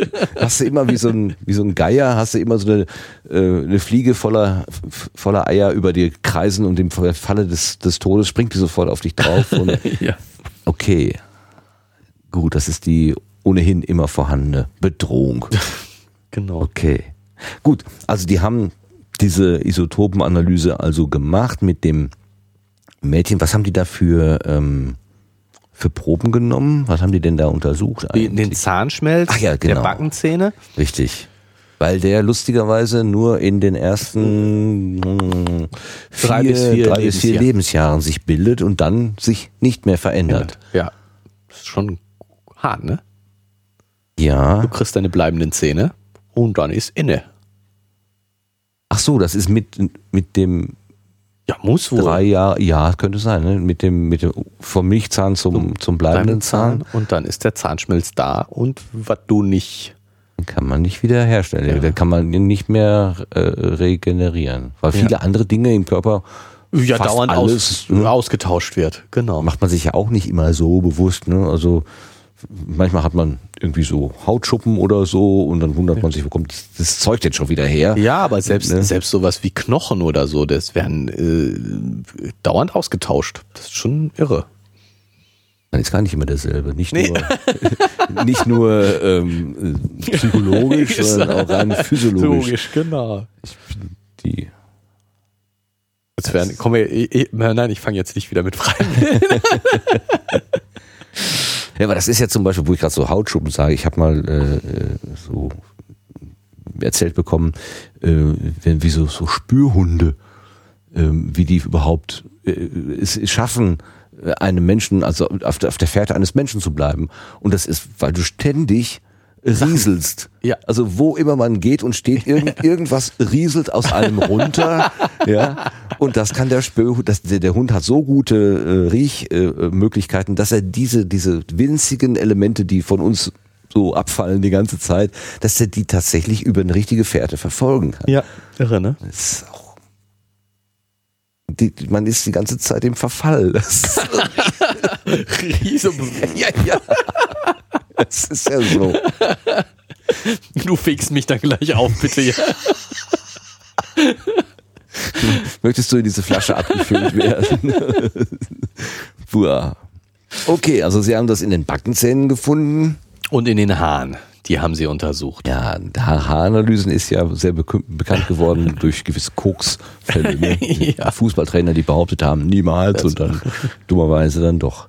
Aber Sie müssen ja dann bei dieser ganzen Interpretation davon ausgegangen sein, dass die Haare niemals äh, geschnitten worden sind, oder? Nein, nein, die, die haben ja, die, die, dieses Mädchen hatte 23 Zentimeter lange Haare Ja. und ähm, im Mittel wachsen die einen Zentimeter im Monat. Das heißt, diese äh, 23 Zentimeter repräsentieren 23 Monate. Genau. Das sind die knapp zwei Jahre, von denen da gesprochen wird. Genau. Und die haben sie in jede, also dann haben sie ein paar Haare genommen, wahrscheinlich nicht so viele. natürlich, die, die, ja, ja, gut. Und sie Ne, haben also, sie können, Ja. sie können also über die, Ja, über den Zahnschmelz sagen. Mhm. Genau. Darf ich dir widersprechen? Nein, ich, ich, sie hat ja äh, eben, sonst hätte sie ja Haare bis zu den Füßen. Ja. Ja, hat sie ja nicht. Nur 23 Zentimeter. Genau, ja. Relativ lang, kurz. Egal.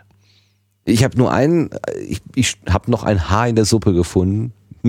Hier steht nämlich ähm, von zuletzt gebildeten Haarspitzen. Ja. Also die Haarspitzen sind doch das, Das, was, was ganz zuerst außen. ge- äh, Genau. ne, äh, Das habe ich auch gedacht. Okay, danke, Also, danke. Also wenn ich sonst also die, die, die zuletzt gebildeten Haarwurzelabschnitte oder so, genau, ne? das am Kopf, ganz nah am, Am Kopf, Kopf. das genau, das, das, sein. Ne? das meint. Also, aber Spitze trifft es nicht wirklich, ne? Ja, sonst ist, man geht ja gerne, oder ich höre, dass Leute zum Friseur gehen und sagen, nur die Spitzen schneiden. Ja, Wenn die aber dann das sind die direkt Ältesten. an der Kopfhaut äh, dran gehen, dann kommst du ohne Haare wieder Das sind die Friseur. falschen Spitzen. Die andere Seite. Ich meinte die andere Spitze. Okay. Ich Ja. hab doch nur die Spitzen geschnitten. Wir werden albern, Martin. ja, aber das macht nichts, macht nichts. Ich meine, wenn das hier so steht, ich meine, wir haben jetzt dann offenbar mit dem vierten Jahrtausend, was das zweite sein sollte, und die Haarspitzen, die keine sind, haben wir zwei Fehler gefunden. Soll ich dir noch einen Fehler sagen? Hast du noch einen dritten? Ja. Oh, ja, sag mal. Der Name der Autorin ist falsch geschrieben am Ende. Anine. Mit einem, mit zwei N, mit einem N. Ah. Sie wird mit zwei N geschrieben. Die arme Frau. Ja. Das ist nicht schön. Auch noch falsch geschrieben zu sein. Also wirklich. Man nimmt sie nicht ernst. Gut, wir aber. Dabei hat sie aber eigentlich einen schönen Artikel geschrieben. Aber so. total. Also ich gehe ja hier, ich freue mich total darüber. Ja, finde ich auch. Also ähm, so. So jetzt mal. Also, was haben wir gesagt? Wir haben das mit dem Strontium geklärt, das mit dem Atomgewicht, das war die Massenzahl, wenn man so will. Ist das, kann man das gleichsetzen? Das Gewicht eines Atoms? Ja.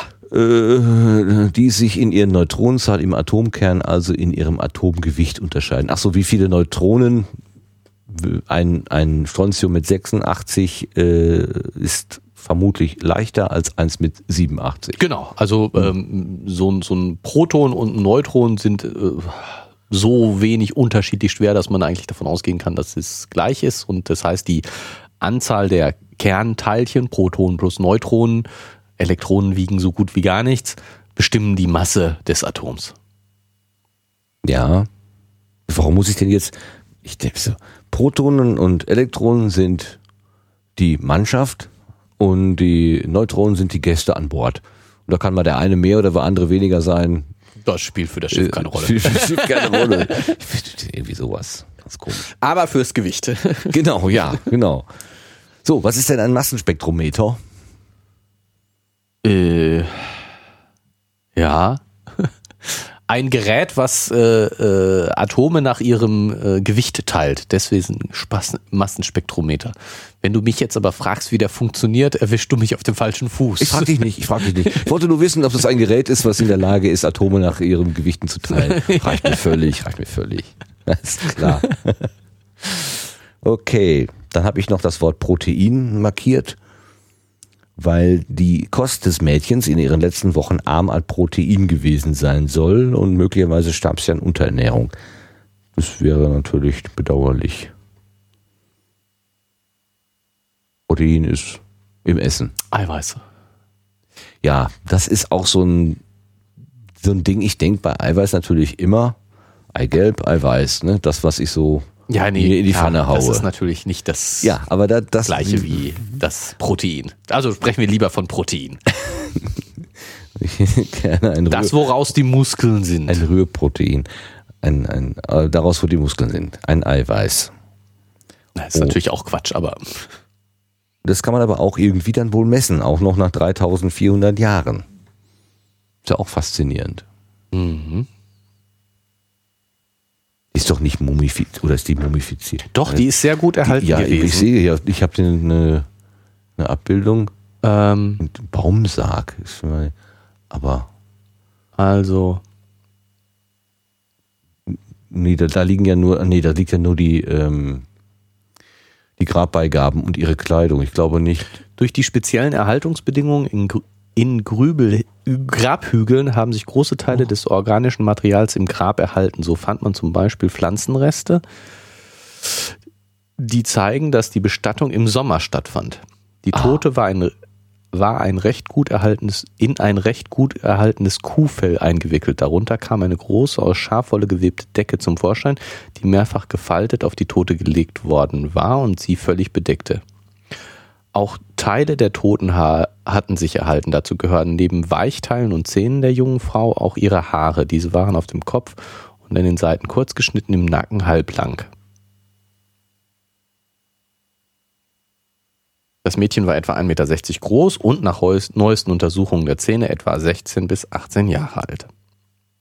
Weiß die Wikipedia dazu zu sagen? Ja, ja, ja, ich meine, wir haben ja hier so ein Bild auch. Ähm, das ist der, der Sarg. Dass die Originalaufnahme ist und jetzt nicht irgendwie was nachgebautes oder Nee, so. nee, das, also das, das ist wohl der Sarg, so wie er äh, im dänischen Nationalmuseum steht. Ah ja, in Jütland wahrscheinlich dann. Oder, ja, nee, ist im dänischen Nationalmuseum. Das war, das ja, ist ja. das nicht in Kopenhagen, aber ich weiß nicht genau. Das, das steht ja auch klein drunter. Äh, äh, nee, das ist dann der Fotograf, glaube ich. Ja. Äh, Da steht allerlei. Oval Fortuna. Genau, so klein, winzig klein geschrieben, aber irgendwas mit CC-Lizenz äh, auch. Das ist sehr schön. In Kopenhagen, das dänische Nationalmuseum Kopenhagen. in Kopenhagen. Also nicht auf Jütland. Das heißt, die, die Leiche ist nicht verwest, sondern mumifiziert. Mumifiziert. Sehr gut erhalten. Also das macht den, den Wert dieses äh, Fundes auch aus, dass eben sie so gut erhalten ist und ja, und jetzt kommt natürlich noch diese Geschichte dazu, also dass sie eine Reisende gewesen ist und vielleicht sogar äh, durch Heirat ähm, dazu beigetragen hat, dass irgendwelche äh, wie nennt man das denn? Imperien vielleicht? Mini-Imperien? Naja, gut, so. aber mit 16 bis 18, so lange kann sie da nicht zu beigetragen haben mit Heirat. Doch, weil die da, also früher naja. hat man ja nicht so lange gewartet. da war man schon mal mit 14 irgendwie verheiratet oder noch früher. Weil die Sterblichkeit ja auch ein bisschen höher war. Man wird ja auch nicht immer so sehr, vor allem wenn du verhungerst, äh, ist ja auch ganz egal. Aber es ist äh, nach wie vor, ne, neben all diesen wissenschaftlichen Ideen, die da drin stecken, also wie kann man das analysieren und so weiter, ist es für mich nach wie vor faszinierend, dass die Leute sich solcher langen Wege auf den Weg gemacht haben. Ja, und das dann wohl das mehrfach hin und her und das ist schon. Ich habe schon, ich hab schon Schwierigkeiten, mir Goethes italienische Reise vorzustellen wie der alte Herr Goethe dann da durch Italien gefahren ist, ja. Und das ist noch nicht so lange her. Nee, eben. Ne? Also da würde ich mir heute schon Gedanken, oh, wo willst du denn übernachten und wo kriegst du denn Sprit her und, und wie, oder wie findest du, wenn du mit der Bahn fährst, ja, wie kriegst du ein Ticket, wie kannst du dich überhaupt verständlich machen? Äh, fahr mal nur irgendwo, äh, ich müsste nur nach Frankreich fahren, ich kann kein Französisch. Ich, ich wäre schon komplett aufgeschmissen, mir da ein Bahnticket zu kaufen. Das, ja. das ist ja ganz unmittelbar erlebbar, wie schwierig das dann ist. Naja, obwohl, also das, das geht. Also ich finde, so ein bisschen da, dagegen zu halten, äh, ich kann auch kein Französisch und trotzdem komme ich im Urlaub in Frankreich gut zurecht. Äh, mit Händen und Füßen geht das immer. Ja, mit deinen Händen, deinen Füßen. und ähm, äh, in meiner Jugend bin ich ja auch häufiger mal mit dem Fahrrad unterwegs gewesen, auch auf naja, für meine Verhältnisse größere Touren. Ähm, ich habe nicht gerade so eine Fahrradweltreise gemacht, aber hier in deutschen Landen äh, unterwegs gewesen. Also man kommt schon voran und es ist auch nicht so, man kann auch einfach mal losfahren und man wird schon irgendwas finden. Aber alleine die, die Zeit, die man auf guten Straßen in einem infrastrukturmäßig super ausgebauten Land äh, braucht, um mit einem hochtechnisierten äh, Fortbewegungsmittel, dem Fahrrad, äh, sich von A nach B zu bewegen, ist ja jetzt nicht gerade äh, gering. Und man sich vorstellt, ich meine, zu Fuß bist du höchstens, allerhöchstens doppelt, äh, brauchst du die doppelte Zeit, also bist du höchstens halb so schnell unterwegs, also du brauchst mindestens die doppelte Zeit wie mit dem Fahrrad. Und ähm, dann unter eben mit nicht so gut ausgebauter Infrastruktur. Yeah. Also über Wald und Feld und verlaufen. Und, und, verlaufen und Wege nicht so klar und ja. boah, das ist schon so eine Sache. Ich kann mir das wirklich nur vorstellen anhand von äh, geografischen Wegmarken wie Flüssen oder, oder dass man wirklich weiß, ich muss auf diesen Berg zulaufen oder so. Das können auch nicht Trampelpfade gewesen sein oder. Ja, ich meine, Wege wird schon gegeben haben, äh, die, die lokalen äh, sozusagen von äh, in die Nachbar, in den Nachbarort wird man ja schon sich bewegt haben und so von, ja. von Ort zu Ort sich durchhangeln. Ähm, aber dann gehst du eben auch totalen Zickzack. Ja, ja, ja. Ne, das ist so, und du, die, die Richtung alleine beizubehalten. Das ja, klar, ich, ja. kannst dich nach der Sonnenstand richten. Ja. Aber das, das wieder erfordert ja schon wieder ein geografisches Verständnis, wenn du dich nach Sonnenstand, nach Himmelsrichtung genau. richtest. Und ähm, wie, wie kannst du das ohne vernünftiges Kartenmaterial Eben. Das also ist ein ne? bisschen ne? wenigstens Kartenmaterial entwickeln und irgendwie hat man so den Eindruck, dass es, wie, wie kann es das gegeben haben? Aber ich weiß es nicht. Wäre auch eine interessante Frage, wann es überhaupt so das erste das erste Kartenmaterial so gegeben hat. Also wir, wir kennen ja wahrscheinlich alle so die Schatzkarte, ne, wo, wo irgendwie so eine Insel gemalt ist und dann noch eine und dann eine Palme und da ist irgendwo so ein ja. X und dann weiß man, ah, da muss ich buddeln, da ist der äh, die Truhe voller Gold. Also so, so, so eine Vorstellung von, von Karte wird wahrscheinlich schon relativ früh äh, existiert haben. Oder das ist kolportiert, kann auch sein. Aber ja, so zu meine, wissen, ähm, hier ist jetzt Jütland oder wir sind im Norden, wir sind eine Insel oder Halbinsel, was ist Jütland? Halbinsel. Halbinsel. Ähm, und ich muss quasi erstmal wieder zum, äh, zum, zum Festland und dann nach unten, also nach Süden irgendwie und dann aber nicht zu weit, sonst äh, nicht zu weit geradeaus, sonst komme ich wer weiß woraus. Ich muss irgendwann mal links, damit ich dann auch den Schwarzwald treffe. Ja, und dann, also ich würde mich ja selber im Schwarzwald verlaufen, restlos. Ich bin mal durch den bayerischen Wald gewandert. Ähm, und äh, wenn ich da nicht irgendwie, ich meine, ich bin nicht besonders weit gekommen, weil ich dann gleich, ist eine längere Geschichte, gut. Ähm, aber da habe ich schon gedacht, mein Gott, äh, hier gehst du aber irgendwann verloren. Und äh, war immer froh, wenn ich irgendwo mal wieder ein Haus gefunden habe. Das ist schon ziemlich menschenleer gewesen da ja. so. Und ja. ich mir den Schwarzwald auch nicht gerade viel lebendiger vor. So. Ja, vor allen Dingen damals. Kannst nicht. du auch also ja, da kannst du echt verloren gehen, ganz einfach. Also. Ja. Wie, wie mögen die wohl gereist sein? Alleine in Gruppen mit einem Reiseveranstalter? Buchen Sie bei? ja, wenn irgendjemand, also jemand, der den Weg schon mal gemacht hat, das wäre natürlich ein sehr lukrativer Job, wenn du, wenn ich, wenn ich derjenige bin, der weiß, von Stadt A zu Stadt B muss ich hier am besten lang gehen und im Winter einen anderen Weg als im Sommer, ähm, dann bin ich natürlich der Held. Dann mache ja. ich damit mein Geld. Ja. Vielleicht ist das ja auch so, wie man so abschnittsweise immer irgendwelchen Führer dabei gehabt hat. Ah, oh, total spannend. Wer könnte das denn mal erklären, wie das gegeben ist, gewesen ist? Jemand, der Ahnung davon hat. Ja, Leute, die, die sich in der Geschichte auskennen. Genau. Wir kennen wir, wir, wir versuchen ja langsam uns dem zu nähern, dazu zu lernen. Ja, faszinierend, faszinierend. Das Mädchen. Das Ekt, Ektwett heißt es, weil es in Ektwett gefunden wurde. Genau, der Ort heißt Ektwett. Genau. Ich hoffe, dass das man das einigermaßen so ausspricht. Obwohl in, in Dänisch, Dänisch auszusprechen ist ja richtig schwer.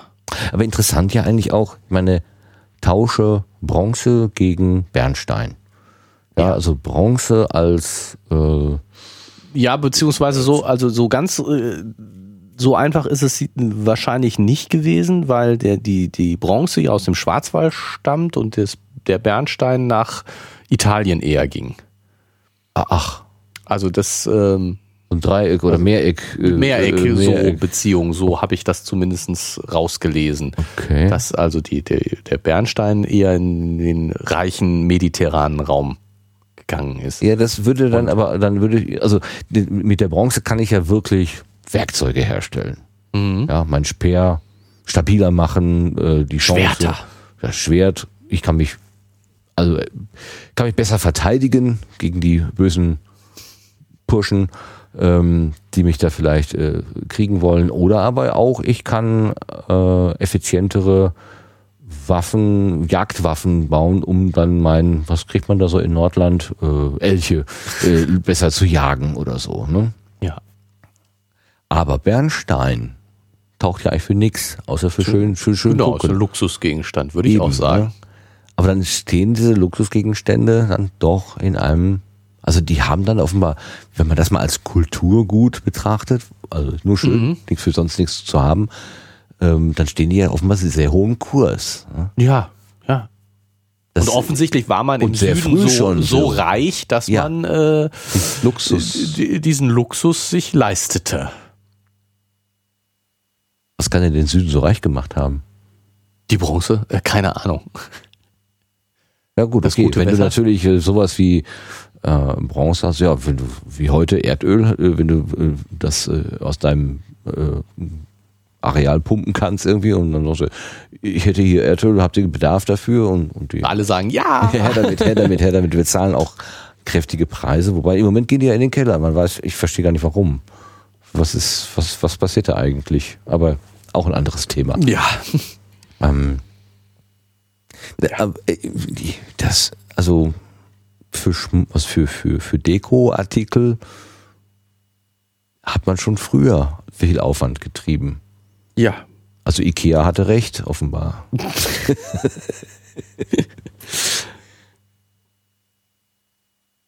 Wobei Bernstein, was ist Bernstein nochmal? Das ist irgendwie Baumharz, Baumharz. was dann, äh, warum er an der Küste äh, herauskommt. Und das die geologischen Schichten, die dann vom Wasser freigespült werden? Oder warum gibt es das vorwiegend? Ja, wahrscheinlich. Vielleicht gibt es das auch überall auf dem Festland, aber man findet es halt nicht. Nicht, ja. Auch wieder so eine Sache. Bis man dann die eine Mücke findet im Baumharz. Im Bernstein, genau. Im Bernstein und aus deren Blut macht man dann Dinosaurier. Oder wie war das noch bei Jurassic Park? War das nicht sowas? Ja, doch. Ja, doch, irgendwie so eine Geschichte haben die da gehabt, genau. Aber das brauchen sie jetzt ja gar nicht mehr. Die haben ja den Mammut da in irgendwo im Norden gefunden, wo das Blut rausgespritzt ist. Ja, genau. Jetzt sinkt das Niveau gerade. Nein, nein, nein, das sind alles Fakten. Ja, gut. Alles Fakten. Gut, aber bevor das Niveau komplett versinkt, würde ich denken, sind wir mit der Geschichte durch. Oder habe ich noch irgendeinen wesentlichen Fakt übersehen, den ähm, wir hätten noch ansprechen müssen? Ja, zwei Sachen wollte ich noch gerne erwähnt haben. Ja. Also die, diese also wir haben ja gesagt, dass man die, die ähm, über die Strontium, das Verhältnis der Strontium-Isotope den Ort bestimmen kann. Mhm. Was eben einfach daran liegt, dass an unterschiedlichen Orten auf der Erde dieses Verhältnis unterschiedlich ist und dass äh, wenn eine Pflanze wächst, ist dieses Mineral eben, oder das kommt, das Strontium kommt in den Mineralien vor und dieses Mineralien aus dem Boden in Pflanzen und damit in Nahrungsmittel eingebaut werden und die Isotopenverteilung deswegen in den Pflanzen dem äh, entspricht, was äh, den, den, den ähm, am Wuchsort. Äh, am Wuchsort, ja. genau. Und äh, dass man eben von da aus äh, von auf die Nahrung schließt. Also das Mädchen hat äh, da und ist Getreide von da und da gegessen. Mhm. Und deswegen wird sie wahrscheinlich auch da gelebt haben. Und man schließt ja genauso auf die Kleidung. Also die Wolle ja, ist eben genau. von Schafen, die da und da gefressen haben. Und das Leder ist von äh, Tieren, die da und da gefressen haben. Und ähm, das aber natürlich, äh, wenn man jetzt nur so eine, dieses Verhältnis von Strontium 86 zu 87 ist ja nur eine Maßzahl. Mhm. Und wenn man so eine, nur eine, eine einzige Maßzahl hat, ähm, kann man ja äh, davon ausgehen, dass es nicht kein eindeutiges Ergebnis liefert. Ne, nicht, ich habe jetzt die, bestimme einen Wert und weiß genau, wo die nee, nee, herkommt, nee, sondern an verschiedenen Stellen ist dieser Wert eben gleich. Und äh, dann ja auch mehrere ähm, zur mögliche Auswahl. ähm, Orte, also Heimatorte, man sagt ja Heimat Auswahl. hier, ähm, zur Auswahl. Ne? Genau, und dass man dann eben noch zusätzliche Informationen, also die Textilreste aus Wolle und Leder hat man eben, wie du gerade schon gesagt hast, ähm, aber dann waren die Werte zu hoch für Dänemark. Genau, und dann sagt man Norwegen, Schweden, Insel Bornholm, aber auch Süd- und Westeuropa. Und am Ende hatte man sich dann auf das Zentralmassiv in Frankreich oder, oder auf den Schwarzwald eingeschossen und dann hat man letztendlich gesagt, gesagt dann wahrscheinlich Schwarzwald. Schwarzwald. Genau. Weil, wie schon gesagt, in Frankreich mit der Sprache, das ist ein Problem. Nein. Naja, zwischen Dänemark und Schwarzwald, die werden auch schon unterschiedlich gesprochen haben. Naja, aber also. Eine Süddeutsche, eine, ja, eine, keine Bayer, Bayerin, aber. Ja, mein Gott, bis nach Dänemark. Ja. Lauf mal das, bis nach Dänemark. Und das zwischen 16 und 18 Jahren. 1000 Kilometer. Hier steht's hier. Ein paar Mal hin und her. Ich wollte es noch äh, per Google Maps ausrechnen, aber jetzt sehe ich es plötzlich und du hast es bestimmt auch vorgelesen, ich habe es aber nicht gehört. Ich glaube, ich, glaub, ich habe es vorgelesen. Bestimmt, ja. Die Zeile habe ich ausgelassen. Glaube ich nicht. Ja. Das, ich lese nochmal gerade den letzten Satz. Das Eckwertmädchen mag also eine Braut gewesen sein und alles spricht dafür, dass sie in ihrer Sippe einen hohen Rang bekleidete, der eine solche Mobilität erforderte. Der Rang erfordert eine hohe Mobilität. Ja. Also irgendwie finde ich, ich muss, das muss ich jetzt noch los, muss ich jetzt loswerden. Das, das hört sich ja jetzt so hohe Elite und äh, hoher Rang und also irgendwie hab, hat mich ein sehr gruseliges Gefühl äh, beschlichen, als ich das gelesen habe, also den, den Artikel gelesen habe bezüglich des Mädchens, weil ich meine 16 bis 18, das ist also noch nicht so besonders alt, sie ist möglicherweise an Unterernährung gestorben, ja. verhungert, äh, sie ist hat eine sicherlich nicht so unbeschwerliche Reise mehr als einmal auf sich genommen, hin und her. Ich glaube, die hat kein glückliches Leben gehabt. Das kann man, das so kann man wohl so annehmen, ja, ja. Vielleicht hat man ihr auch deswegen so viele Grabbeigaben gegeben und sie so schön dekoriert, um wieder was gut zu machen. Ja. Kann ja sein. Äh, hier, Kind, geh. Hier hast du einen Taler, geh nach Norden. Ähm, mach dein Glück dort. Naja. Kann auch schiefgegangen sein, wer weiß. Ja. Naja. Dafür ist uns heute noch erhalten. Schön. Archäometrie. Dankeschön, Gerrit. Ich mache jetzt hier mal Schluss. Ja, ne, ist okay. Ja, ist nee, okay. Ja, ist okay. Wir haben. Wir haben, wir, der Artikel war ja auch nicht so lang und wir haben nicht so lang und es äh, muss ja auch nicht immer. Und nee, und wir, wir, wir, wir, haben, wir haben ja auch ehrlich gesagt, ich meine, wir sind in, in der Geschichte nicht so firm und äh, haben da nicht so viel zu sagen, vielleicht wie zu anderen Themen. Aber interessant ist es trotzdem und wir versuchen uns zu bessern. Ja gut, wenn jetzt, wenn jetzt zu Bronzezeit oder so äh, irgendwie was noch mehr einfallen würde, ich meine, die ist ja schon einiges dazu eingefallen. Also ich kann jetzt nicht frei assoziieren, wie andere Leute in dem, in dem, in dem Zeitraum gereist sind oder genau. so, oder wie die Verhältnisse waren, oder ob es üblich gewesen ist, dass man seine Kinder über 1000 Kilometer hinweg verheiratet hat oder so, wenn das ganz normal gewesen ist in gewissen Kreisen. Ich denke, dass der normale Bauer dann eben doch nur den äh, den, den, den, nicht über seine Sprössling vom, vom Nebenhof sozusagen äh, abgekriegt hat. Ja, sagst es. Ja. Okay. So, ich greife dann wieder zu meiner Fusselrolle und werde mir jetzt diese Hose wieder sauber machen. Alles klar, das machen wir aber dann äh, offline. Das Auch brauchen die Zuhörer, glaube ich, nicht zuzuhören. Und die nicht dabei wir sein. Wir bedanken uns fürs Zuhören. Ja, vielen Dank. Ähm, das war Gemalum in der 35. Expedition in die, in die Wissenschaft. Und bis zum nächsten Mal. Danke fürs Zuhören. Ah, ich muss hier wieder, ach, ich, ich, ja, das, das, äh, das, äh, Soundbrett ist wieder tot hier. Aber wenn ich diesen Knopf drücke, dann, dann sollte es wirklich enden. Okay, tschüss. tschüss.